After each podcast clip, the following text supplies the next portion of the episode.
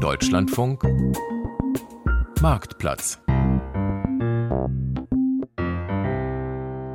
Heute mit Susanne Kuhlmann. 2548 Euro. So viel wird im Monat durchschnittlich als Eigenanteil für einen Pflegeheimplatz in Deutschland fällig. Fast 350 Euro mehr als im Sommer 2022. Die bessere Bezahlung der Pflegekräfte und die gesetzlich geforderte Aufstockung des Personals sollen Bewohnern und Beschäftigten, Beschäftigten zugutekommen, überfordern aber immer mehr Pflegebedürftige finanziell. Hinzu kommt, dass auch die Preise für Energie und Lebensmittel stark gestiegen sind und für Posten wie Unterkunft, Verpflegung und Investitionskosten kommen die Pflegekassen nicht auf. Ein Platz im Pflegeheim, so viel ist klar, wird künftig weiter teurer werden. Wenn jemand allerdings alleine und mit ambulanter Pflege nicht mehr zurechtkommt oder Angehörige nicht die Unterstützung leisten können, die nötig ist, muss trotzdem der Umzug ins Pflegeheim erwogen werden. Atmosphäre, Sauberkeit, Beschäftigungsangebote. Wie findet man das richtige Haus? Werden Zugehörige in Entscheidungen mit einbezogen? Wie überbrückt man Wartezeiten, bis ein Platz im Wunschheim frei wird? Wo kann man sich über Preise, Leistungen und Qualität von Pflegeheimen informieren? Wo lässt sich finanzielle Hilfe mobilisieren, wenn Einkommen, Rente und Vermögen die monatlichen Kosten nicht decken? Und wie löst man das alte Zuhause auf? Gut versorgt ins Pflegeheim. Auswahl, Vorbereitung, Kostenplanung. Das ist heute unser Thema im Marktplatz. Der Marktplatz im Deutschlandfunk.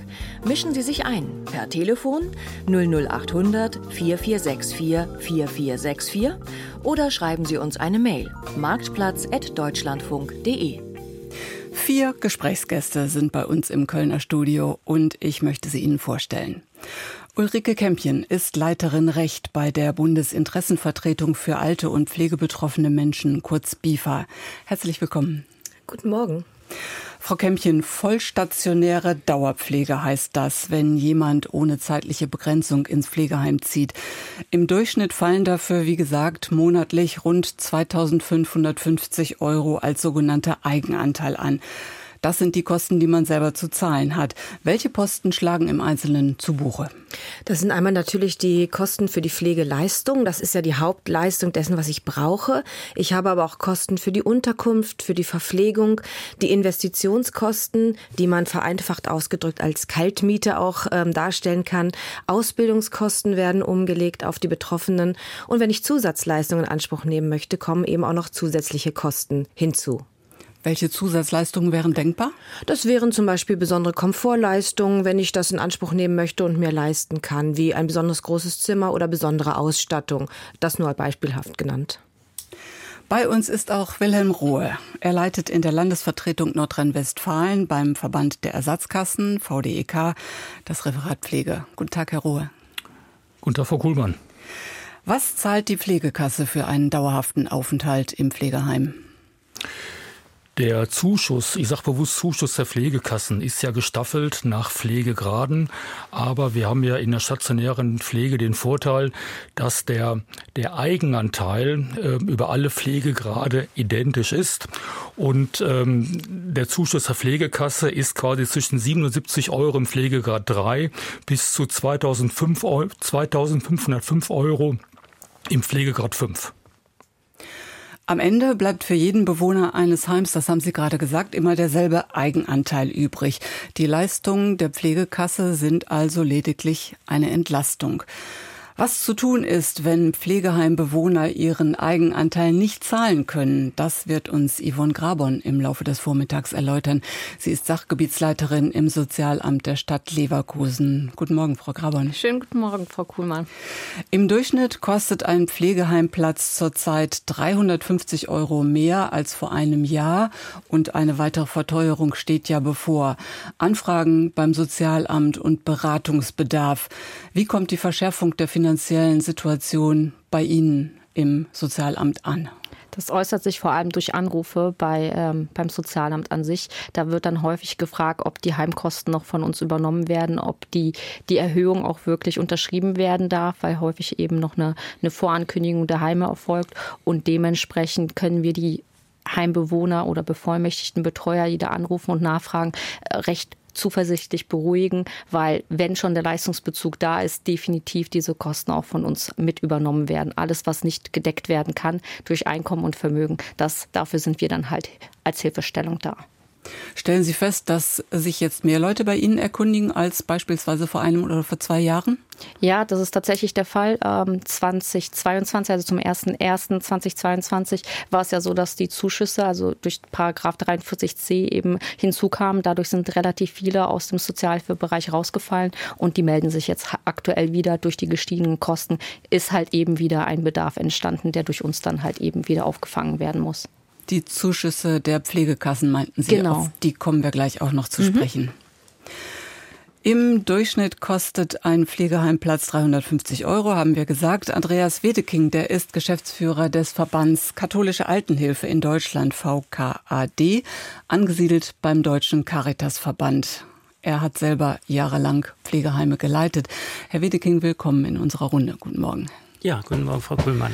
Warum steigen die Kosten für Pflegeheimbewohner derzeit so stark an? Ähm, es gibt eine neue Personalbemessung. Das heißt, es gibt einen Aufwuchs an Personal in den Einrichtungen. Ähm, das soll letzten Endes ja auch den BewohnerInnen zugutekommen. Ähm, wir haben dann natürlich, wie eben schon genannt, die Steigerung der ganz normalen Kosten durch die Inflation, Steigerung der Energiekosten. Was zusätzlich auf uns zukommt, sind jetzt ähm, Fragen der Klimasanierung.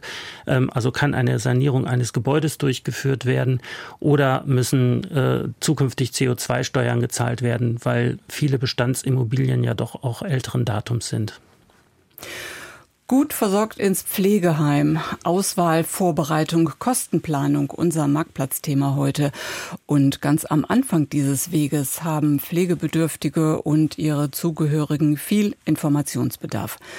Dafür gibt es die Pflegerechtsberatung, zum Beispiel bei den Verbraucherzentralen, und auch die Pflegeberatung ganz unterschiedlicher Stellen. Ich habe darüber mit Felicitas Bellendorf gesprochen. Sie hat bei der Verbraucherzentrale Nordrhein-Westfalen den Pflegemarkt im Blick.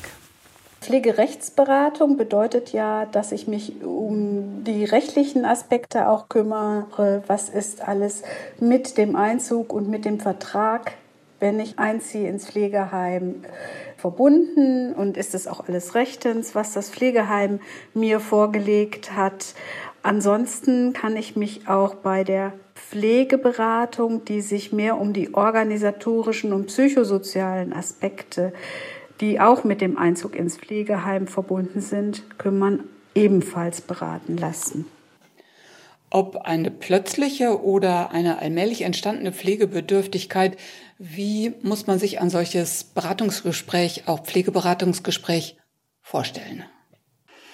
Das ist natürlich immer unterschiedlich. Es muss ja ganz individuell sein und immer auf die Familie und den Betroffenen, die betroffene Person eingehen, um die es sich handelt. Dass man genau schaut, wie ist die finanzielle Lage, was ist gewünscht, welche Unterstützung ist vielleicht noch erforderlich rund um die Einzugsformalitäten.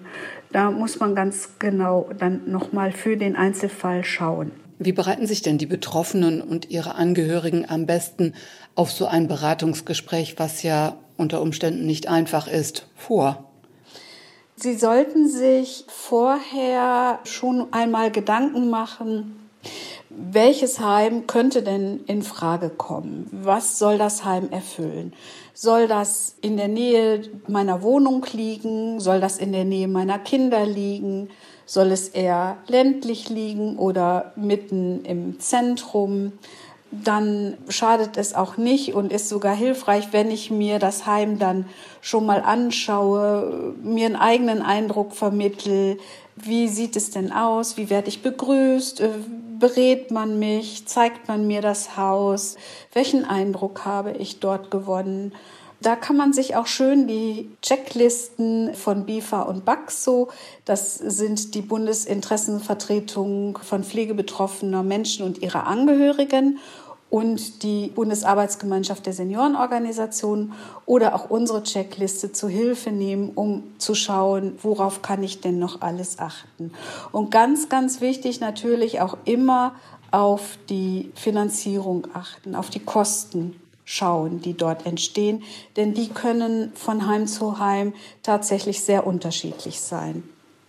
Ich muss meinem eigenen Eindruck vertrauen und ich kann auch, um überhaupt erstmal Heime zu finden, kann man ja über die Suchlisten der Pflegekassen gehen, zum Beispiel über den Pflegenavigator der AOK oder den Pflegelotsen des VDEC. Und dort sind immer auch die Qualitätsberichte hinterlegt, die kann ich mir auch anschauen. Aber wichtig ist eben auch der Eindruck, den ich selber von dem Haus habe. Denn dann sehe ich ja zum Beispiel auch, welches Zimmer würde für mich in Frage kommen. Und das ist ja auch nochmal ganz wichtig, damit ich mir überlegen kann, was kann und möchte ich vielleicht auch mitnehmen, damit ich auch dort im Pflegeheim ein Gefühl von Zuhause entwickeln kann. Informationen einholen und Checklisten abarbeiten. Wie bereitet man den Umzug ins Pflegeheim vor? Soweit das Gespräch mit Felicitas Bellendorf von der Verbraucherzentrale Nordrhein-Westfalen. Und wenn Sie sich an unserem Gespräch heute beteiligen wollen, dann rufen Sie unser Telefonteam an. Das erreichen Sie unter der europaweit kostenlosen Nummer 00800 4464 4464 00800 44 64 44 64 oder schreiben Sie uns gerne auch eine E-Mail an marktplatz.deutschlandfunk.de marktplatz.deutschlandfunk.de und wenn Sie dabei eine Telefonnummer angeben, dann können Sie vielleicht auch direkt mit unseren Gästen hier im Studio sprechen. Ja, welches Heim ist das Richtige? Frau Bellendorf hat eben auf die Checklisten verwiesen, unter anderem von der BIFA, die ja Frau Kämpchen heute hier vertritt, und vom Verband der Ersatzkassen, VDEC wurde der genannt. Von dort ist Herr Rohe hier. Wollen Sie anfangen, Frau Kämpchen, was steht auf Ihrer Checkliste zur Pflegeheimauswahl? Sehr gerne. Da stehen natürlich genau die Sachen drin, die Frau Bellendorf gerade angesprochen hat, dass man sich Gedanken macht, wie möchte man wo leben, was ist einem wichtig, was hat man für einen Bedarf und wie sieht die eigene finanzielle Ausstattung aus. Denn was wir häufig in der Beratung erleben, ist, dass Menschen ad hoc in ein Heim ziehen müssen, aufgrund eines Unfallsereignisses oder weil sie aus dem Krankenhaus nicht wieder in die Häuslichkeit können und vollkommen äh, unvorbereitet konfrontiert sind mit Fragen der Finanzierung und tatsächlich der Versorgung. Also wenn man sich da vorher Gedanken drüber macht, ist man schon mal vorbereitet und nicht so geschockt auch vielleicht von den Kosten, die auf einen zukommen. Man muss aber auch ganz ehrlich sagen, dass es äh, Regionen in Deutschland gibt, wo ein Pflegeplatz nicht einfach ausgesucht werden kann und das werden immer mehr, weil wir einfach mehr Nachfrage als Angebot haben. Ähm, es gibt Heime, die arbeiten auch mit Wartelisten, gerade Heime, die einen guten Ruf haben und beliebt sind. Man kann sich also vorstellen, dass da auch nicht ad hoc ein Platz frei wird, auch wenn eine gewisse ja, Fluktuation in den Heimen ist. Man sollte aber tatsächlich sich im Vorhinein grundsätzliche Dinge überlegen. Eben genau, wo soll das Heim sein?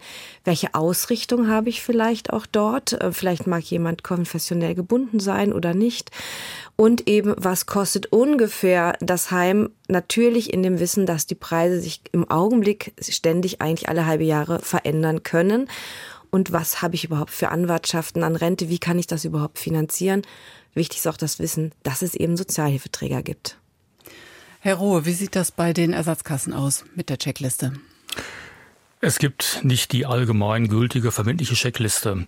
Viel wichtiger ist, sich frühzeitig Gedanken zu machen, die Kollegin der BIFA hat es bereits angesprochen, wie möchte ich im Alter und auch durch wen versorgt werden. Im Schnitt hat jeder 80-Jährige einen Pflegegrad. Ähm, die Entscheidung für eine Einrichtung erfolgt häufig in einer akuten Notsituation. Der Klassiker ist ein Stück weit ähm, Sturz im Bad, Oberschenkel, Halsbruch, Krankenhaus, kurzer Pflege, Pflegeeinrichtung. Und dann wird häufig auch aus der Not heraus eine Einrichtung gewählt, die vielleicht im Nachhinein die falsche Entscheidung war. Viel wichtiger ist aber vorher eine grundlegende Entscheidung auch in der Häuslichkeit, äh, wie ich versorgt werden möchte. Klappt das in der eigenen Familie, in der eigenen Häuslichkeit? Habe ich überhaupt Angehörige, die dazu in der Lage sind? Wollen die das überhaupt? Wenn ich Zeit meines Lebens mit meiner Familie nicht klargekomme, mit meinen Kindern, klappt das im Alter sicherlich auch nicht. Ähm, habe ich überhaupt die Wohnsituation? Wohne ich vielleicht in einer Dreizimmer-Mietswohnung? Sieht sicherlich anders aus als vielleicht auf dem Land, wo auch sicherlich in einer Großfamilie die Pflegebereitschaft anders aufgestellt ist. Und dann noch in der stationären Pflege in der Tat. Es haben mittlerweile viele Einrichtungen wieder lange Wartelisten. Von daher auch die Entscheidung, auch vor Ort, welche Einrichtung ist vielleicht die richtige, auch in meinem häuslichen Umfeld, sollte frühzeitig getätigt werden. Dann gibt es in der Tat auch, zum Beispiel bei uns über den Pflegelotsen, ähm, eine Hilfestellung, wo ich suchen kann, über die Region, auch über die Größe der Einrichtung, wer in meinem Einzugsbereich überhaupt welche Leistungen anbietet auch dann in der Tat auch mal der Weg in die Einrichtung, auch mal ein Gespräch zu führen mit der Heimleitung, mit der Pflegedienstleitung, äh, wie ist dort die Versorgung. Aber ich sage auch ganz klar, Papier ist geduldig. Man sollte einfach mal auch die Sinne schärfen in der Einrichtung. Wie ist dort die Hygiene? Wie ist dort die Sauberkeit? Äh, wie sind die Gerüche dort? Ähm, ich bin im Sommer vielleicht in der Einrichtung. Ich habe dann in der Regel vor der Einrichtung die Raucherfraktion sitzen. Habe ich dort äh, Bewohner in Rollstühlen, die noch vielleicht die Wintersachen anhaben, weil sich keiner darum kümmert. Das sind alles so Eindrücke, die man aufnehmen sollte, auch für die Entscheidung für oder gegen eine Einrichtung. Auch ist die Einrichtung vielleicht an einer Hauptstraße. Ähm, ist das eine Einrichtung, die auch vielleicht einen Wintergarten hat, auch einen geschlossenen Bereich? Heute ist ja ähm, Welt-Alzheimer-Tag. Ähm, Habe ich dort geschützte Bereiche in der Einrichtung? Das sind sicherlich Punkte, die mit in die Entscheidungsfindung einfließen sollten. Herr Wiedeking, Sie haben ja verschiedene Pflegeheime geleitet. Wie ist das denn mit solchen Schnupperbesuchen zum Beispiel, dass man einfach mal vorher kommt mit seinen Angehörigen und sich anschaut, wie sieht das Haus aus? Welche Möglichkeiten haben Interessenten? Also man kann ähm, die Tage der offenen Tür nutzen, die oft angeboten werden. Sommerfeste sind teilweise eine Möglichkeit, dort Einrichtungen kennenzulernen. Aber das ist die Sondersituation. Da ist alles äh, rausgeputzt und schön geschmückt. Ähm, ich empfehle auch immer den Besuch in einem Pflegeheim und mit geschärften Sinne, Sinnen durch die Einrichtung gehen und äh, schauen, wie wird dort mit mir umgegangen. Eine gute Möglichkeit ist, wenn man dann einen Pflegegrad hat und noch in der Häuslichkeit gut versorgt ist, mal das äh, Kurzzeit, äh, die Kurzzeitpflege auszuprobieren. Das entlastet zum einen die pflegenden Angehörigen und kann dafür sorgen, dass man länger in der Häuslichkeit verbleiben kann. Und ich habe gleichzeitig die Möglichkeit, eine Einrichtung und den Alltag in der Einrichtung kennenzulernen. Und ähm, vielleicht kann ich mich dann schon entscheiden, naja, wenn es dann sein muss, dann möchte ich vielleicht in die eine oder andere Einrichtung und äh, man wird dann ja auch wiedererkannt. Das ist dann eigentlich auch eine, gerade in in schicksalhaften Situationen, das darf man oft nicht vergessen, wenn dann vielleicht die Pflegeperson selber schwer erkrankt oder vielleicht sogar verstirbt, ähm, da braucht man ein ja stabiles soziales Umfeld, das aufgrund des Alters oft nicht mehr gegeben ist. Und wenn man dann auf so eine Erfahrung aufsetzen kann und willkommen ist, äh, weil man da vorher schon Kurzzeitpflegegast war, dann ist das eine ganz gute, ein ganz guter Einstieg. Wie macht man das denn, Kurzzeitpflegegast zu werden? Naja, man, ähm, also äh, man muss sich frühzeitig um einen Kurzzeitpflegeplatz kümmern, weil diese natürlich rar gesät sind. Oft sind es auch nur eingestreute Kurzzeitpflegeplätze. Das heißt, Einrichtungen sind nicht gezwungen, dann äh, jemand in Kurzzeit aufzunehmen. Ähm, in der Regel sagt man dann ja, ich möchte dann eine Woche oder so oder zehn Tage oder so, hat ein festes Datum. Die Einrichtung prüft dann, ob da ein Platz verfügbar sein könnte. Man wird dort auf die Liste genommen und wenn es dann soweit ist, zieht man mit den Dingen, die man für diese Zeit braucht, ein. Man hat dann wirklich ein ganz normales äh, Zimmer, so wie man es äh, in der vollstationären Unterbringung auch hätte und kann an allen äh, Aktionen, Programmpunkten und so weiter in der Einrichtung dann auch teilnehmen. Ist so eine Kurzzeitpflege etwas, was die Pflegekasse auch finanziert, Herr Ruhe? Aber sicher doch, das sind bis zu 1774 Euro pro Jahr, die dafür zur Verfügung stehen, für maximal bis zu acht Wochen im Kalenderjahr und dann noch, die anteiligen Leistungen der Verhinderungspflege.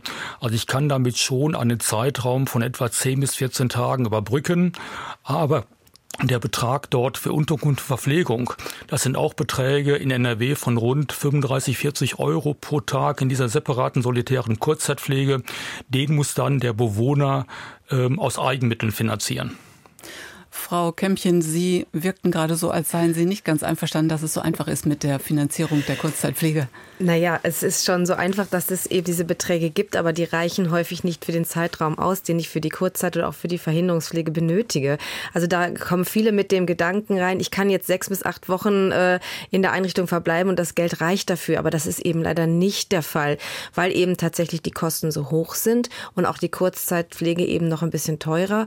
Und dann ist das Geld eben schnell aufgebraucht. Das muss man vorher wissen. Wenn ich einen höheren Bedarf habe, zum Beispiel eine Verhinderungspflege über sechs Wochen, dann werde ich drauf zahlen müssen. Und das muss man vorher einfach wissen. Ist die Kurzzeitpflege auch etwas, was über die Sozialhilfe abgedeckt wird? Genau, das kann auch bei uns beantragt werden. Dafür sind wir auch da. Wir müssen nur vorab halt äh, die Information bekommen, dass das halt geplant ist. Wie es ja schon vorher angedeutet wurde, ist das ja mit einem Vorlauf zu machen, dementsprechend auch bei uns zu beantragen.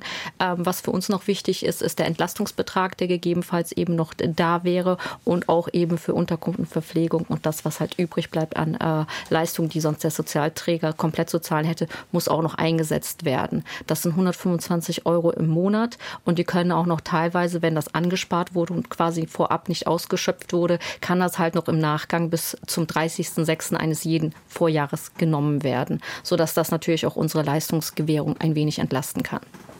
Gut zweieinhalbtausend Euro im Schnitt müssen Monat für Monat überwiesen werden. Rente, Barvermögen, Kapitaleinkünfte, Wohnung oder Haus. Wer Vermögen hat, muss das in gewissem Umfang dafür einsetzen. Was machen denn diejenigen, die von vornherein wissen, dass ihre Mittel nicht reichen, um das Leben im Pflegeheim zu finanzieren? Also im Grunde stellen Sie bei uns äh, direkt einen Antrag, wenn Sie wissen, wann äh, das ungefähr ansteht. Das kann auch gerne im Voraus schon erfolgen, dass man bei uns anfragt. Dann können wir die meisten Sorgen schon mal telefonisch äh, nehmen, weil es tatsächlich ja extra so geregelt ist, dass wir eintreten, wenn es nicht gedeckt werden kann, also wenn der Bedarf nicht gedeckt werden kann. Es ist äh, eine sehr aufwendige Prüfung. Die kompletten Einkommens- und Vermögensverhältnisse müssen offenbart werden. Dann erfolgt auch eine etwas aufwendigere Überprüfung durch uns. Das heißt, es dauert noch eine Zeit, bis am Ende der Bescheid und auch die Zahlung an die Heime erfolgen. Nichtsdestotrotz ist eigentlich sicher, wenn alles rein ist von den Offenbarungspflichten, dann zahlen wir. Also diese Sorge ist tatsächlich eine unbegründete auf Dauer.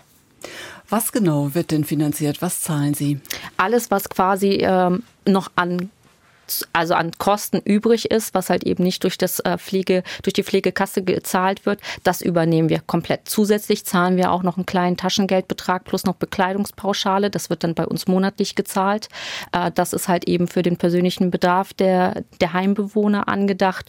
Und ansonsten ist das komplette Heim mit allen Kosten sozusagen beglichen. Was muss man denn über das Schonvermögen wissen, also über den Betrag, der einem bleibt, auch wenn man Sozialhilfe in Anspruch nimmt? Also das Schonvermögen beläuft sich aktuell, das wurde zum 01.01.23 erhöht, bei 10.000 Euro für Alleinstehende und für Eheleute bei 15.000, was die Sozialhilfe, äh, Entschuldigung, bei 20.000, was die Sozialhilfe angeht. Beim Pflegegeld ist das ein wenig anders. Äh, da sind es eben die 10.000 bei Alleinstehenden und 15.000 eben bei den Eheleuten. Das muss dann halt entsprechend berücksichtigt werden, aber im Grunde muss das der Heimbewohner nicht äh, differenzieren. Das machen wir in der Bearbeitung halt. Da ist halt für alles gesorgt. Wir brauchen lediglich im besten Fall natürlich alle Unterlagen äh, in einem, damit wir das entsprechend schnell bearbeiten können und bewilligen. Wer kann denn Pflegewohngeld bekommen und was ist das überhaupt? Pflegewohngeld ist quasi äh, für die Instandhaltungskosten der, äh, äh, der Heime zu verorten sozusagen. Das wurde gerade, glaube ich, auch schon richtig als äh, Kaltmiete sozusagen als Oberbegriff äh, benannt. Und äh, dementsprechend kann das tatsächlich jeder, der denkt, das in Anspruch hätte, der halt die, die kompletten Leistungen nicht begleichen kann, erstmal beantragen. Entsprechend müssen natürlich eben die Vermögensfreibeträge da berücksichtigt werden vor Antragstellung. Es ist nämlich bei uns tatsächlich ein bisschen aufwendig, wenn wir Unterlagen bekommen und man schon von Anfang an eigentlich weiß oder vielleicht sogar erst im Nachgang herausfinden muss, dass noch Vermögen in irgendeiner Weise vorhanden ist, beispielsweise Barvermögen von 30.000 Euro, ist für uns dann ungünstig, weil währenddessen hätten wir auch schon die anderen Anträge sozusagen bearbeiten, bewilligen können und einigen Heimbewohnern schon die Sorge nehmen können, weil natürlich die Angst halt halt da ist. Es ist auch eine Offenbarungspflicht da. Das ist immer unangenehm für die Heimbewohner. Aber all das muss wirklich keine Sorge des Heimbewohners sein. Dafür treten wir ja dann ein. Frau Kämpchen, Menschen, die sich erstmals mit dem Thema Sozialhilfe beschäftigen, vielleicht weil der Partner ins Heim zieht, ins Pflegeheim zieht, der andere aber die Wohnung behält oder im Haus bleiben, wohnen bleibt, die kennen sich ja mit den Leistungen, mit dem ganzen Thema überhaupt nicht aus und haben womöglich auch Hemmungen, nach Leistungen zu fragen. Wie kann die BIFA, die Sie hier vertreten, also die Bundesinteressenvertretung für alte und pflegebetroffene Menschen, helfen in solchen Fällen? Also zunächst einmal betreiben wir auch ganz viel Aufklärung. Ähm, Aufklärung bedeutet einmal abzuchecken, wie sieht die Finanzlage bei den Herrschaften aus. Ähm, gerade auch bei Ehepaaren, wo einer vielleicht in einer Wohnung, in einem Haus verbleibt, der andere ins Heim geht, ist oft, oft die Angst da, dass man das Eigenheim verkaufen muss. Diese Angst können wir häufig nehmen, wenn es eine angemessene Immobilie ist, dass der eben der Partner, der nicht ins Heim geht, dort auch wohnen bleiben kann. Es gibt auch bestimmte Vermögenswerte, die nicht äh, veräußert werden müssen, wenn wir an Erbstücke ähm, zum Beispiel denken oder Dinge, die man vielleicht auch noch äh, für Liebhaberei oder ähm, vielleicht sogar Berufsausübung noch gebrauchen kann. Und das findet eben auch Berücksichtigung. Das Pflegewohngeld ist eine, ein erster Schritt für viele Menschen, die ins Heim kommen, wobei man sagen muss, das wird auch nur in Nordrhein-Westfalen, Schleswig-Holstein und Mecklenburg-Vorpommern gewährt. Das gibt es in anderen Bundesländern leider gar nicht. Ist immer so ein, ich sage mal, ein Sozialzahlungseinstieg ähm, leid, dass man erstmal zumindest hinsichtlich der Höhe der Investitionskosten entlastet wird, was häufig schon ausreicht. Ähm, in anderen Bundesländern oder wenn dieser Schritt nicht ausreicht, ist eben der Antrag auf ähm, Hilfe zur Pflege zu stellen. Auch da wissen viele nicht, dass der auch darlehensweise gewährt werden kann, wenn eben zum Beispiel die Vermögensverhältnisse noch nicht geregelt sind, weil man vielleicht ein Grundstück oder ein Haus noch nicht veräußern konnte, weil die Marktlage es nicht hergegeben hat. Also es gibt mehr Möglichkeiten als nur schwarz und weiß, auch bei den Sozialverträgern. Und wir raten auch dazu, die Beratungsleistung der Sozialverträger wirklich einzufordern, denn die haben auch einen gesetzlichen Auftrag, nicht nur zu bescheiden, sondern eben auch zu beraten, was, glaube ich, die Kollegin schon ganz prima dargestellt hat, was sie auch dort tun. Ich möchte eine Hörerin aus Görlitz in unser Gespräch mit einbeziehen. Guten Morgen. Ja, guten Morgen. Was ist das Thema, was Sie beschäftigt?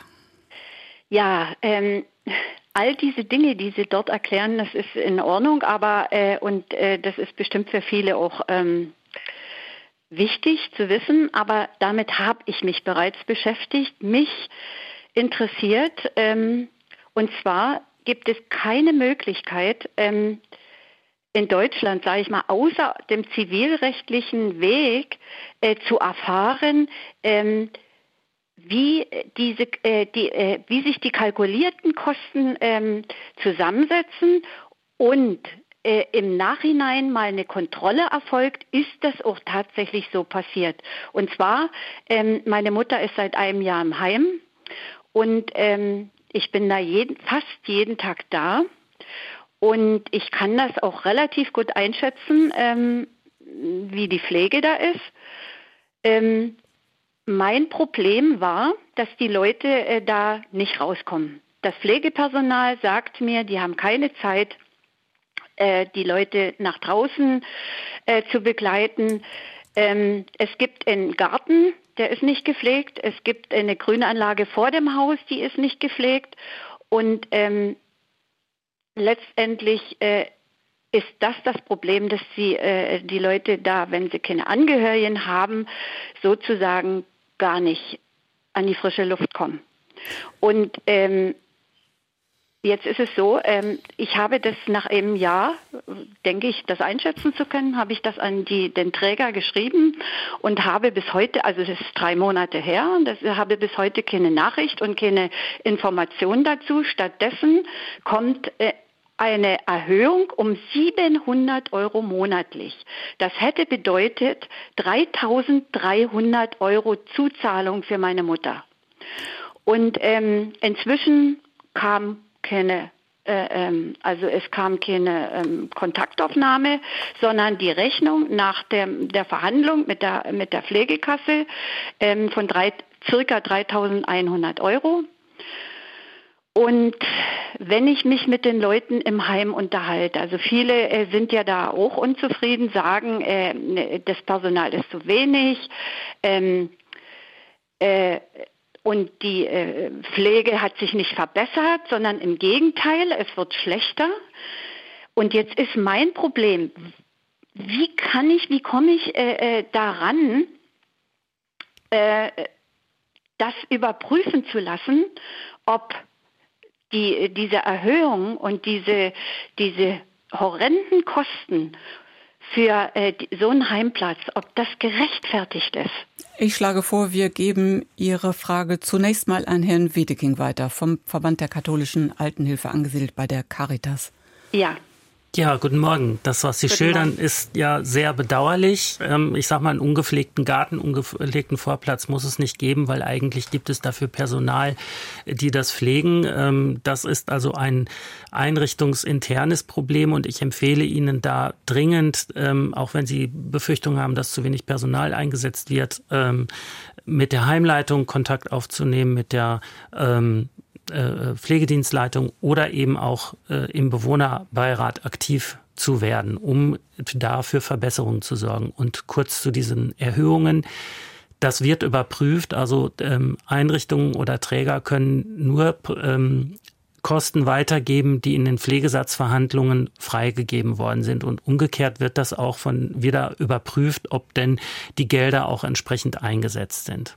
Der andere Punkt war ja, etwas mit den Menschen unternehmen, mit ihnen, sie nach draußen zu begleiten, vielleicht auch mal irgendwo hin zu Kaffee und Kuchen zu fahren. Frau Kämmchen, was hat man da für Rechte? Da hat man die Rechte, die einem vertraglich zugesichert wurden und was in den Landesrahmenverträgen steht. Ich erlaube mir noch mal einen Satz kurz vorweg zur Finanzierung.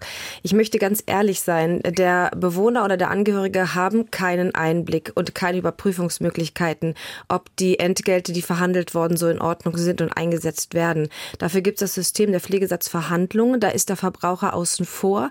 Die Kassen- und Sozialhilfeträger sollen als Sachwalter entsprechend äh, verhandeln.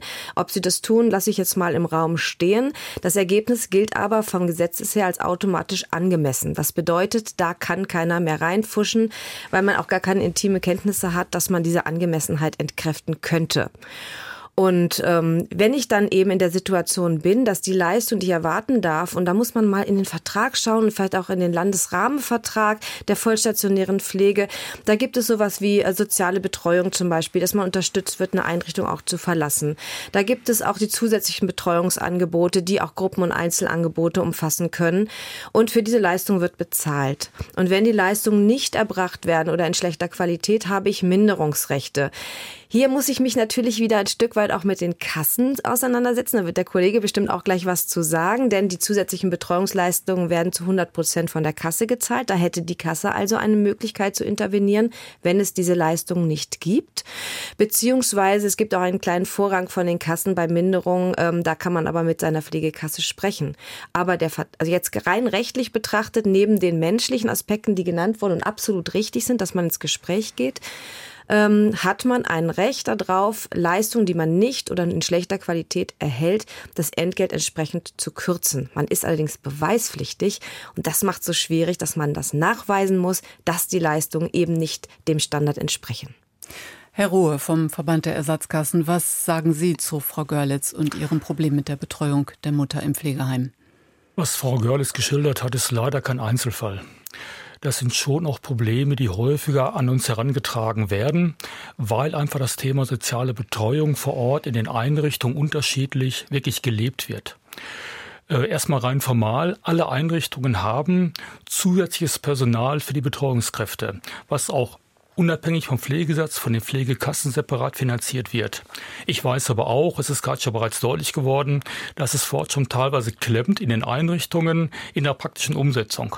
Und ich kann nur empfehlen, auch auf den Träger zuzugehen, auch ein Stück weit Druck zu machen, auch diese Form der Betreuung einzufordern.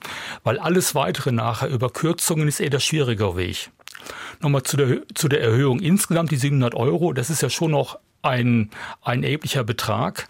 Und ich würde auch den Träger nicht aus der Pflicht entlassen, auch darzulegen, auf welche Faktoren ähm, diese Erhöhung, wie die abgeleitet worden ist. Das ist ja in der Regel für ein Mehr an Pflegepersonal, aber auch für eine bessere Bezahlung der Mitarbeiter. Und äh, wir haben leider auch in den letzten ein, zwei Jahren auch gerade wegen diesen beiden Punkten verpflichtende Tarifbindung der Mitarbeiter, auch gerade in privatgewerblichen Einrichtungen oder auch eine bessere Personalerstattung. Leider Steigerungsraten auch in dieser Größenordnung. Dankeschön nach Görlitz für die Anregung dieser Diskussion. Ich möchte noch mal zurückkommen zum Thema Finanzierung. Was passiert mit Wohnung, Haus, Vermögen, Rente? Frau Grabon, die, also die, die Angehörigen oder auch die Betroffenen selber haben.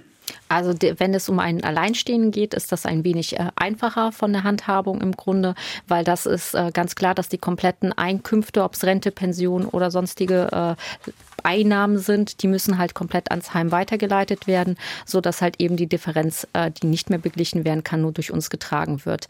Ähm, die Wohnung ist zeitnah im besten Fall auch sofort zu kündigen. Wenn man natürlich vorab die Zusage hat, wird das natürlich erst erfolgen weil ansonsten macht das ja keinen Sinn. Das bedeutet, häufig möchten die Vermieter noch auf die gesetzliche Kündigungsfrist von drei Monaten äh, beharren.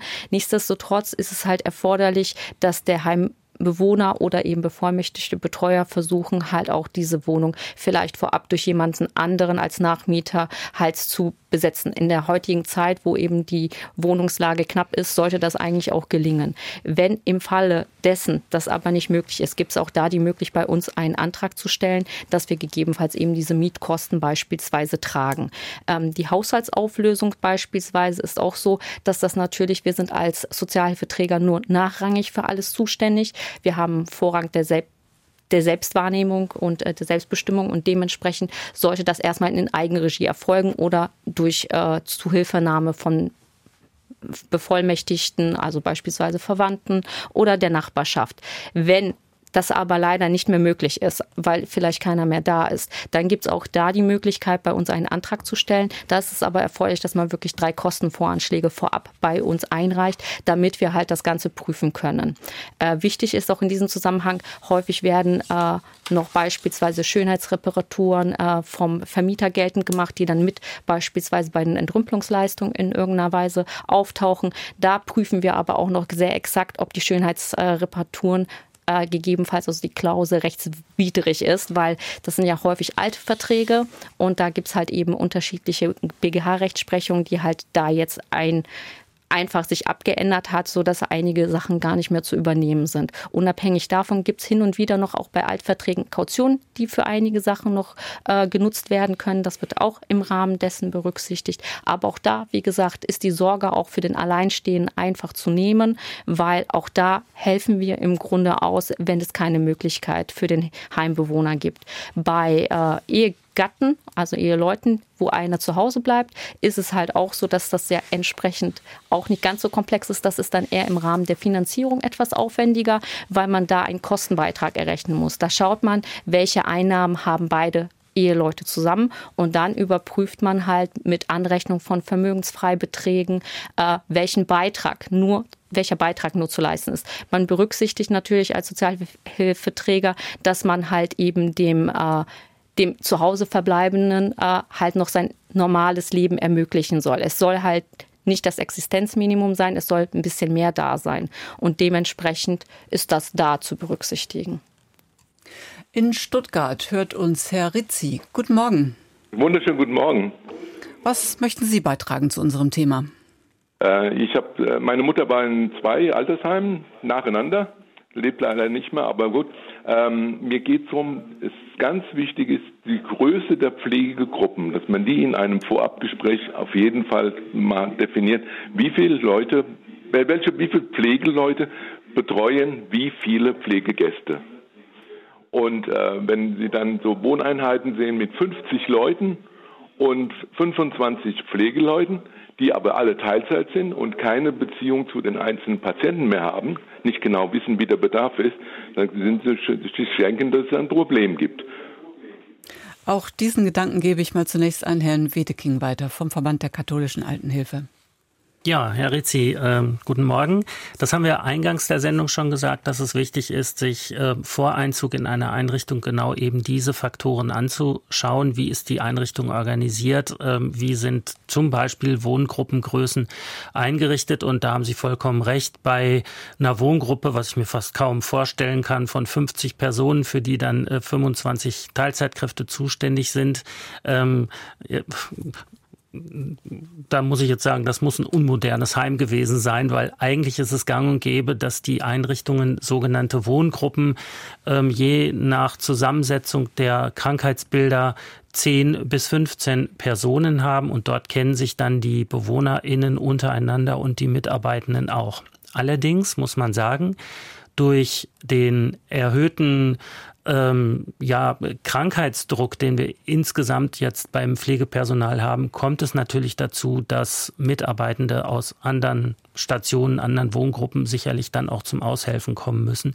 Und äh, das ist dann natürlich äh, ein Problem. Aber rein formal funktioniert es insofern, weil es eine ausführliche Dokumentation gibt und die Mitarbeitenden dann genau wissen, was ist mit der einzelnen Person zu tun. Es ist eben halt das neue Gesicht oder der fremde Name. Und das ist für pflegebedürftige Personen natürlich unangenehm, aber oft nicht zu vermeiden. Frau Kämpchen, mögen Sie was ergänzen?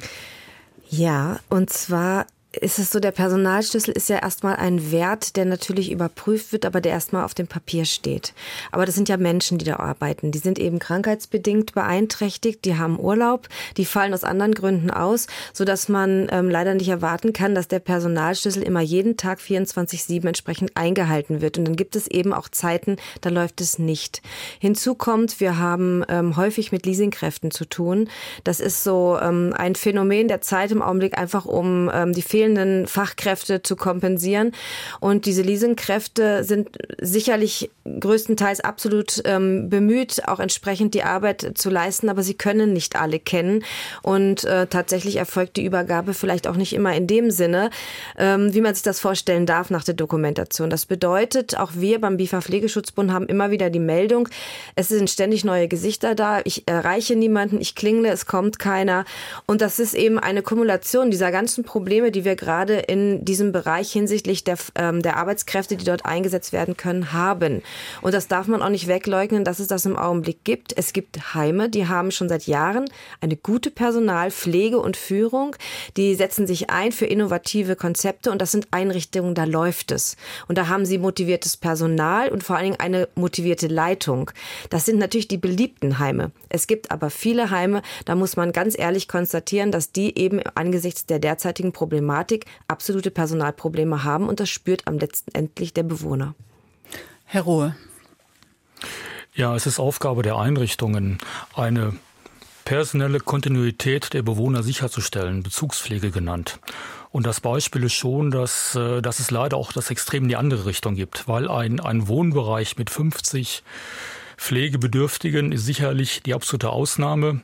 Ähm, ich kenne eher so Wohnbereiche mit maximal 30 Bewohnern, ähm, weil mehr ist in der Regel schwierig. Natürlich gibt es personelle Probleme, keine Frage, aber ähm, es ist ein Stück weit Aufgabe der Einrichtung, das auch dann so zu organisieren, dass auch diese personelle Kontinuität, Kontinuität sichergestellt ist.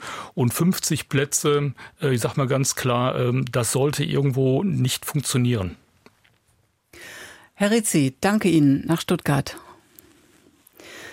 Welche Regelungen gelten denn eigentlich für den Elternunterhalt? Das heißt, wann müssen Kinder für die Pflegeheimkosten ihrer Eltern aufkommen? Wollen Sie dazu zunächst was sagen, Frau Kämpchen? Ich nehme ich nehm mal den Faden auf. Tatsächlich ähm, ist es so, dass wir grundsätzlich erstmal eine gegenseitige Unterhaltspflicht unter Angehörigen haben. Seit 2020 haben wir aber das sogenannte Angehörigenentlastungsgesetz, das dazu führt, dass nur Kinder mit einem zu versteuernden Einkommen von über 100.000 Euro in Anspruch genommen werden sollen. Und ähm, das prüft natürlich dann wieder der Sozialhilfeträger, ob diese Voraussetzungen gegeben sind. Auch selbst wenn mehrere Kinder da sind und ähm, alle unter diesem Betrag verdienen und nur einer vielleicht drüber liegt, wird diese Person dann in Anspruch genommen. Frau Grabern, wollen Sie noch was ergänzen dazu? Nee, im Grunde ist tatsächlich alles gesagt. Und die Schwiegerkinder, wie sieht es mit denen aus? Äh, es ist tatsächlich nur das Kind, was in äh, Anspruch genommen werden kann. Und das heißt, wenn da ein Schreiben des Amtes kommt, sollte auch entsprechend darauf reagiert werden und die Auskunft erteilt werden. Das ist das Wichtigste in dem Fall. Wir haben Zeit für Herrn Lag. Bitte schön, guten Morgen.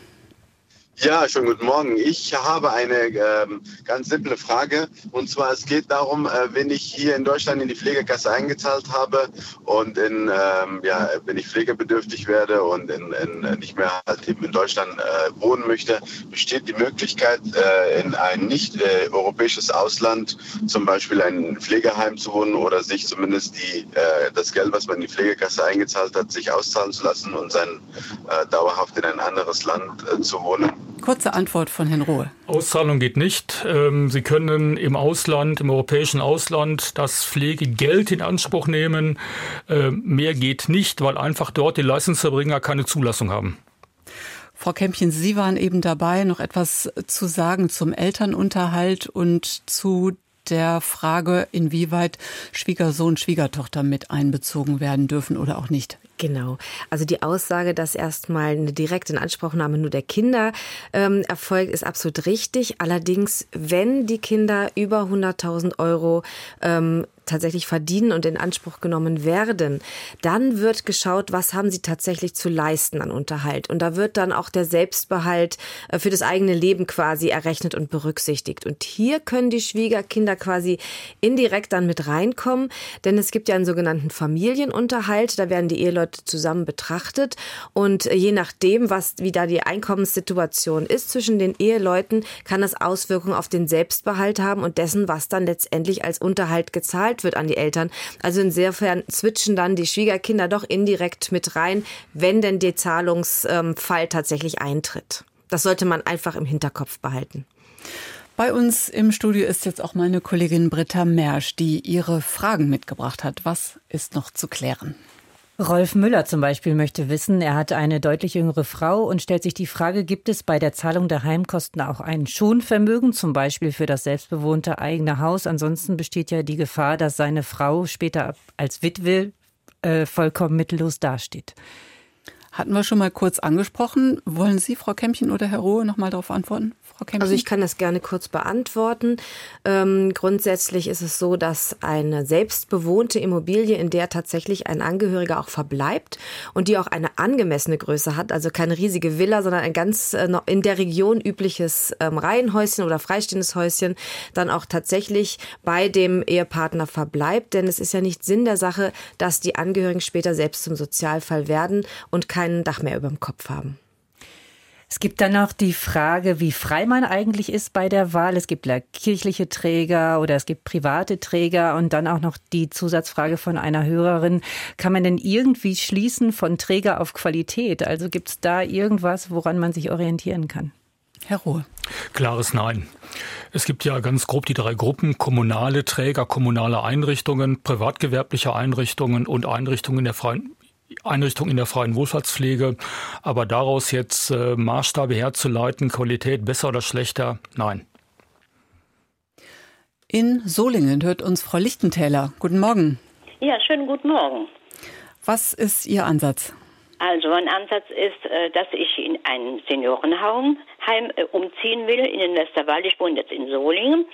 Und äh, bei Anfrage bei der DRK hieß es, wir, äh, nein, das machen wir nicht. Äh, einen Umzug von Ihrer Wohnung in ein Seniorenheim, das bezahlen wir nicht. Und dann frage ich mich, was das für ein Unsinn ist. Wir bezahlen nur, wenn Sie von einer Wohnung in eine andere Wohnung umziehen. Und was soll das denn jetzt? Verstehe ich nicht.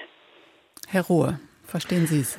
Ich gehe mal davon aus, ähm, dieser Umzug, da geht es um Wohnumfeld verbessernde Maßnahmen, dass da ähm, Zuschüsse von der Pflegekasse gewährt werden, wenn hier bestimmte Voraussetzungen geschaffen werden, auch in Sachen Barrierefreier, dann ja. Aber ein, nennen wir es mal, reine Umzugskosten, das zu finanzieren, ist keine Leistung der Kranken- der Pflegekassen. Oh, ja, aber es heißt eine Verbesserung natürlich. Die Verbesserung wäre, wenn ich dann umziehen würde, weil das hier bei mir nicht gewährleistet ist. Ich habe Nachbarschaftshilfe im Moment, ich habe jemanden, der mir hilft und ich kann nicht alles mehr bewältigen hier zu Hause. Ja, wenn Sie jetzt aber Ihre eigene, Ihre, Ihr eigenes Wohnumfeld, auch durch Umbaumaßnahmen, da gibt's Möglichkeiten, da geht's um ähm, Einbau eines Treppenlifts beispielsweise, dafür gibt Zuschussmöglichkeiten ähm, der Pflegekassen, aber der reine Umzug, ohne mich jetzt zu wiederholen, das ist keine Leistung der Pflegekassen. Dankeschön, Frau Lichtentäler. Es gibt immer wieder Fragen zum Thema Erhöhung. Eine Hörerin sagt zum Beispiel, ihre Schwester war in einem Seniorenheim. Pflegekosten, Miete und Investitionskosten sind schon nach einem Monat erhöht worden. Kann das sein? Und eine andere schildert den Fall, dass ihre Mutter kürzlich von Grad 3 auf Grad 4 hochgestuft worden ist. Die Kosten würden sich wiederum reduzieren. Und da äh, sagen die Verantwortlichen im Heim der Mutter aber im Gespräch, dass diese Hochstufung, Hochstufung im Heim verbleibe und nicht sich als Reduzierung Reduzierung auswirken werde, ob das so sein kann. Also dieses Thema, wie wirken sich solche Erhöhungen oder Reduzierungen dann aus? Frau Kempchen zunächst. Also grundsätzlich ist es erstmal so, dass ähm, Erhöhungen mittlerweile quasi jährlich stattfinden. Das kann sein, wenn die Dame gerade eingezogen ist, dass dieser Tonus erreicht wurde einen Monat später. Ähm, das ist die eine Sache. Also regelmäßig finden Erhöhungen statt. Das zweite ist, wir haben eigentlich einen sogenannten einrichtungseinheitlichen Eigenanteil. Das bedeutet, jeder Pflegegrad zahlt gleich viel für die Pflege in der Einrichtung. Das hat man eingeführt, um zu verhindern, dass Menschen mit einem höheren Pflegegrad, die schon gestraft sind durch die Pflegebedürftigkeit, auch noch mehr bezahlen müssen. Das bedeutet, dadurch, dass man den Pflegegrad höher rutscht und die Pflege Pflegekosten eigentlich teurer sind, man aber einen höheren Zuschuss dann wiederum nach Pflegegrad von der Pflegekasse erhält, bleibt unterm Strich der Betrag gleich. Also dieser einrichtungseinheitliche Eigenanteil, der für alle gilt. Verändern kann sich das dann allenfalls, wenn ich schon quasi zwölf Monate oder 24 Monate in der Einrichtung gelebt habe und dann einen höheren zweiten Zuschuss für die Verweildauer bekommt. Das kann einhergehen, einfach zeitlich durch Zufall, aber zunächst einmal bleibt es beim Pflegegrad gleich mit dem einrichtungseinheitlichen Eigenanteil.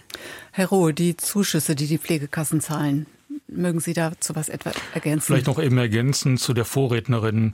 Wir haben eine Staffelung nur in der Tagespflege und in der Kurzzeitpflege. Also da wirkt sich in der Tat auch ein äh, höherer Pflegegrad auf den Zahlbetrag aus, weil es da halt keinen einheitlichen Eigenanteil gibt. Aber äh, in der klassischen stationären Pflege, wie bereits dargestellt, ist der Betrag unabhängig vom letztlich festgestellten Pflegegrad, hat in der Tat den großen Vorteil, wenn es da zu Umstufungen kommen sollte, in beide Richtungen ist der Betrag immer identisch. Mhm. Die Zuschüsse, die es seit 2022 gibt für Menschen, die länger im Pflegeheim leben, dazu brauchen wir noch eine Erklärung. Ja, Sie hatten ja bereits ähm, eingangs ausgeführt, dass ja ähm, jeden Monat der insgesamt der, der Zuzahlungsbetrag roundabout 2.500 Euro beträgt, auch sehr unterschiedlich in den einzelnen Bundesländern. Und äh, dieser Gesamtpflegesatz setzt sich ja zusammen aus drei großen Faktoren, die pflegebedingten Aufwendungen, Unterkunft und Verpflegung und Investitionskosten. Und für den ersten Block pflegebedingte Aufwendungen oder auch den, den, den Zuzahlungsbetrag jeden Monat, dafür gibt es die Möglichkeit, quasi gestaffelt Zuschüsse der Pflegekassen. Das sind äh, im ersten Jahr 5 äh, Prozent, in den ersten zwölf Monaten 25 Prozent, 24 Monate, da gibt es 15 Prozent und 70 ähm, Prozent nach 36 Monaten.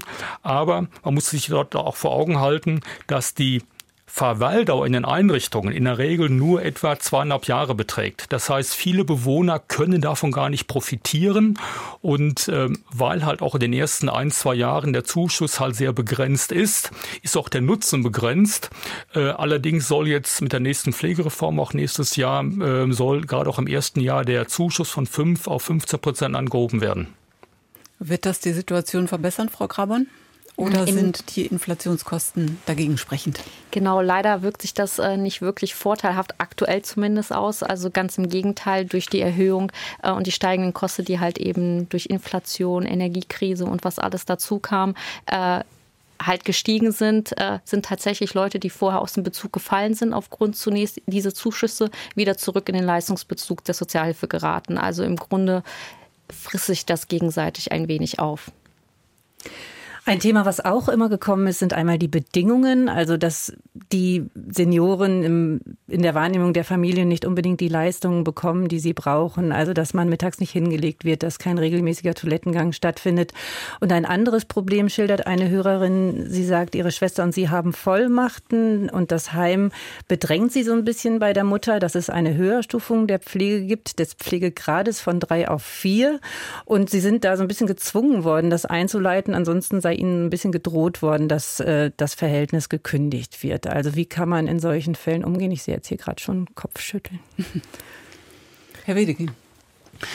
Also äh, bei dem Thema der Höherstufung haben wir ja gerade schon gehört, das macht keine finanzielle Auswirkung, wenn es um die Eigenbeteiligung geht. Und den Höherstufungen sollte man im Grunde stattgeben, da es darum geht, mehr Personal zur Pflege eben der Mutter äh, zu generieren. Äh, und diese Höherstufungsanträge werden scharf geprüft. Also da kann eine Einrichtung nicht einfach sagen, na, wir brauchen mehr Personal und äh, dann ist das so durch. Also dem sollte man äh, durchaus als Zugehörige stattgeben. Herr Ruhe. Nochmal zur Motivation der Einrichtung. Drohen geht natürlich nicht, aber ähm, ich habe ein leichtes Grundverständnis, wenn es sauber läuft, weil ähm, der Personalschlüssel der Einrichtungen hängt in hohem Maße an der Belegungsstruktur. Das heißt, wenn ich mehr Bewohner habe in höheren Pflegegraden, habe ich auch mehr Personal und auch letztlich mehr Personal für die Versorgung der Pflegebedürftigen dort. Von daher sollte man also derartigen ähm, Anträgen durchaus auch wohlwollend gegenüberstehen. Herr Müller hört uns in Harthausen bei Neckarsulm. Guten Tag. So ist es. Guten Tag. Was ist Ihr Gedanke? Ja, also meine Mutter haben wir gepflegt, meine Frau und ich, sechs Jahre lang. Dann ging es nicht mehr, musste ins Heim. Zum Glück war sie vorher schon dreimal die Kurzzeitpflege dort und so war die Eingewöhnung gut. Jetzt war, hat letztes Jahr im Oktober die Kosten sind um 500 Euro gestiegen, sodass der Eigenanteil 3000 Euro betragen hat. Und dann kann man ja ausrechnen, wie lange die Ersparnisse reichen. Hätte noch zehn Monate gereicht. Dann gab es bei VDK Zeitschrift ein guter Artikel, dass auch äh, Bewohner von Heimen Wohngeld beantragen können. Da habe ich dann angerufen in der Stadt, in der Wohngeldstelle, ja, das geht. Habe einen Antrag bekommen, der sieht ein bisschen anders aus wie der normal, normale Wohngeldantrag und wurde dann elektronisch auf 1.2. gesetzt, der Beginn, und die, Anla die Unterlage haben wir nachgereicht. Und dann nach am August, das heißt sechs Monate später, kam dann wirklich der Bescheid, dass die Mutter Wohngeld erhält. Mutter ist aber am 1.7. schon verstorben, aber unsere Verwaltung funktioniert super gut in Deutschland. Es wird nachbezahlt. Das heißt, wir haben den ganzen Beitrag, Betrag von 02 bis, bis äh, Juli nachbezahlt bekommen und konnte das jetzt dann auch für die Bestattungskosten verwenden. Wollte ich nur mal anmerken, weil beim Wohngeld ist die Schongrenze höher, als wenn man nachher in die Sozialhilfe äh, geht. Und dann kann ja das, das Eigenvermögen etwas länger dann reichen, wenn man da diesen Wohngeldbeitrag noch dazu bekommt. Danke, Herr Müller. Frau Grabern oder Frau Kämmchen, wollen Sie was dazu sagen? Also tatsächlich gibt es schon immer die Möglichkeit, Wohngeld zu bekommen, bevor man Hilfe zur Pflege beantragt. Das wussten nur tatsächlich, bis das thematisiert wurde, vor einiger Zeit viele Menschen gar nicht. Den Zugang ist leichter. Also wenn man noch keine Sozialleistungen erhält und noch ein Vermögen bis 60.000 Euro hat, kann man schon diesen Antrag stellen. Das ist also eine ganz andere Grenze als die 10.000 Euro schon Vermögen beim Hilfe zur Pflege. Von daher frühzeitig Antrag stellen. Es ist nicht wahnsinnig viel, was man als Wohngeld bekommt, aber in diesem Fall hat es sich ja tatsächlich ausgezahlt. Wir machen weiter mit Hörerfragen und Britta Mersch. Eine Hörerin fragt, ihre beiden Kinder wohnen in den USA und sind dort auch berufstätig. Würden Sie denn zur Unterstützung im Falle einer Pflegeheimunterbringung herangezogen werden? Ratlosigkeit scheint eine spezielle Frage zu sein. Frau Kämpchen, wollen Sie es versuchen? Ähm, ich atme gerade mal ganz tief ein, weil ich diese Frage tatsächlich so auch noch nicht hatte. Ähm, der Sozialhilfeträger prüft ja das zu versteuernde Einkommen. Äh, die Steuerpflicht wird wahrscheinlich in den USA liegen und gar nicht hier in Deutschland.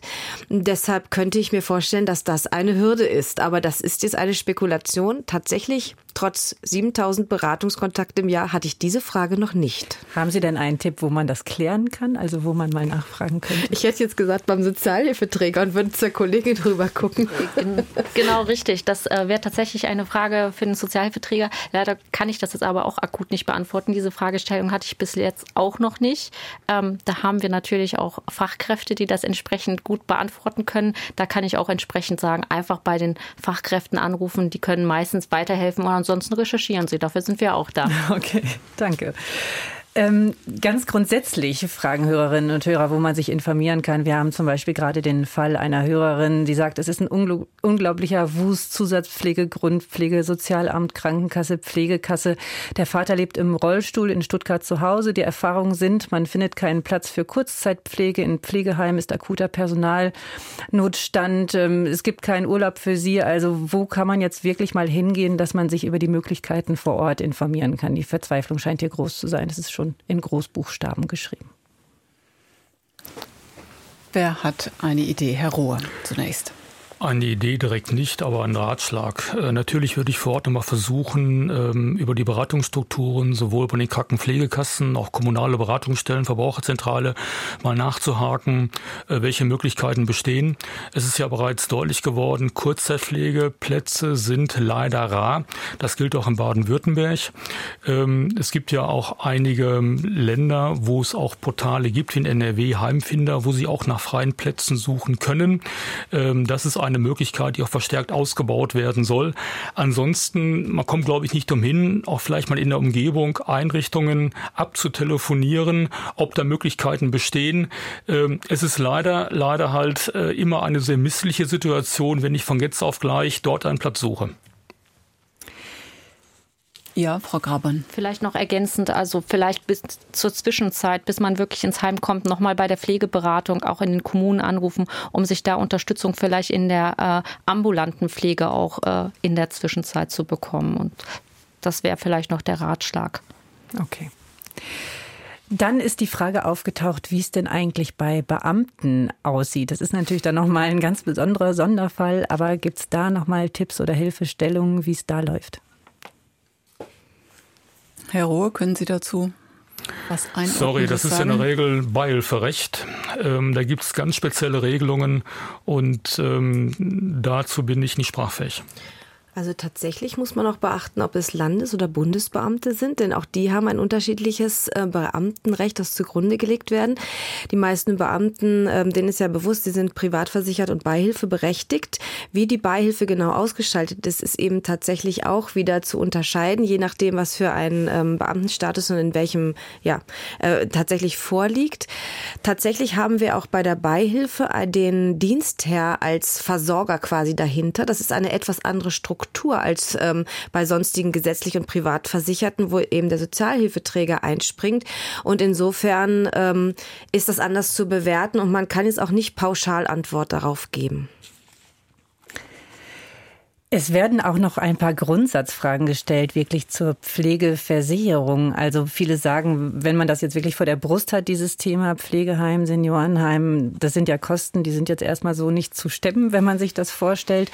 Ähm, wäre denn nicht sinnvoll, dann wirklich eine Pflegevollversicherung auf den Weg zu bringen? Also wäre das nicht was, was auch die Bürokratie vielleicht ein bisschen beheben könnte? Ich sehe hier Blicke in strahlende Gesichter. Herr Wedekind, zunächst. Na, da machen Sie ja ein heißes politisches Thema auf, das natürlich natürlich von den unterschiedlichen äh, äh, Verbänden auch schon der Politik vorgetragen worden ist. Da reicht es von der Vollversicherung bis zur ähm, Teilkaskoversicherung, wo also ein fester ähm, äh, äh, Satz an eigenen Kosten zu tragen ist und damit wird eine, eine Leistung quasi versicherungsfähig, weil ich genau weiß, wenn ich Pflege ähm, im Alter benötige, dann muss ich ungefähr die und die Summe haben. Aber da sind wir bis jetzt äh, äh, bei der Politik in der Vorgängerregierung als auch in der laufenden Legislatur auf ziemlich taube Ohren gestoßen. Da kann ich nur empfehlen, dass sich da die Verbände der Angehörigen mit den Trägerverbänden äh, zusammentun und äh, ja, der Politik mal ordentlich auf die Füße tritt und sagt, wir brauchen eine echte Pflegereform und nicht das Drehen und Schrauben mit kleinen Prozenten, die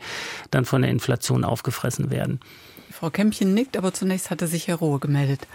Ja, vor 30 Jahren wurde ja die Pflegeversicherung der Norbert Blüm als, ich sage bewusst, Teilversicherung und nicht Teilkaskoversicherung eingeführt.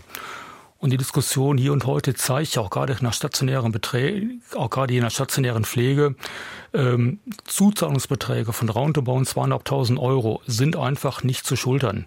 Äh, das überfordert ähm, gerade auch längerfristig alle Angehörigen, alle Pflegebedürftigen, wohl wissend, das ist ein Durchschnittsbetrag. In der Spitze Länder wie Nordrhein-Westfalen, Baden-Württemberg liegen über knapp 3000 Euro. In anderen Ländern, Sachsen-Anhalt, äh, eher Richtung 2000 Euro. Aber in der Summe äh, ist das schon nicht darstellbar. Äh, in der Tat, es ist eine, eine gesamtgesellschaftliche Frage. Wie will man sich künftig im Bereich Pflege aufstellen? Will man Pflege ausbauen zu einer Pflegevollversicherung?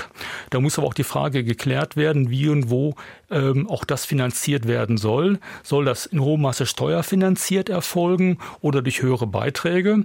Es haben sich ja jetzt schon die aktuellen Beiträge. Wir haben ja heute 3,4 Prozent äh, Beitragssatz äh, plus die Zuschläge für die Kinderlosen.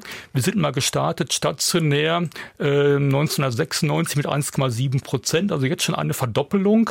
Äh, das ist sicherlich nach oben in dem, in dem Maße nicht weiter ausbaufähig. Das heißt, es müssten auch in hohem Maße Steuermittel hier einfließen. Und diese Frage muss einfach auch politisch geklärt werden, auch spätestens durch die nächste Bundesregierung. Ähm, auf welchem Level wollen wir uns künftig Pflege solidarisch finanziert leisten? Frau Kempchen, was sagt die BIFA dazu? Tatsächlich ist es so, dass momentan das Risiko für die Betroffenen überhaupt nicht absehbar ist.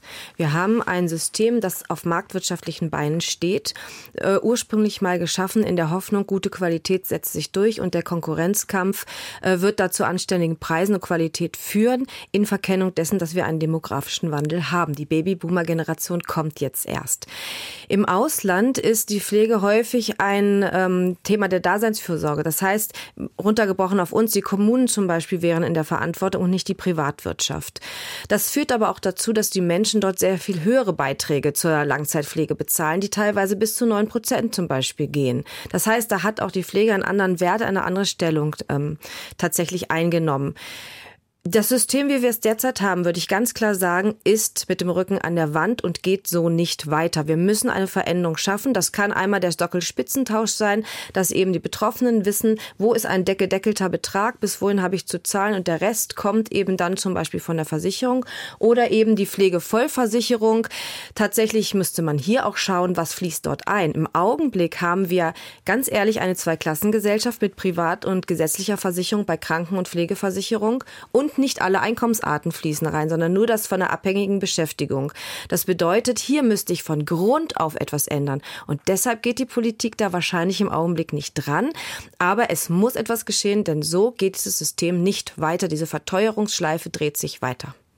Wir haben noch Zeit für eine kurze Frage. Bitte. Das ist dann am Ende ein kurzer Tipp. Also ein Hörer sagt, man soll vielleicht nicht, wenn man Informationen braucht, sich immer per Telefon an die Einrichtungen wenden oder an die Stellen, die dafür verantwortlich sind, sondern der Tipp kommt hier wirklich auch mal einen Brief zu schreiben, dass man vielleicht auch dann Aktenzeichen bekommt und vielleicht die Bearbeitungszeit äh, reduziert und vielleicht so jemanden hat, der sich dann auch vielleicht an, an die Person selbst wendet, die da Hilfe braucht. Dieser Tipp kam jetzt nochmal zum Schluss. Dankeschön. Wir kommen allmählich zum Ende dieser Sendung. Umzug ins Pflegeheim, das war heute unser Thema im Marktplatz. Und ich danke unseren Gästen Yvonne Grabon, Ulrike Kämpchen, Wilhelm Rohr und Andreas Wedeking. Und damit verabschiedet sich Susanne Kuhlmann.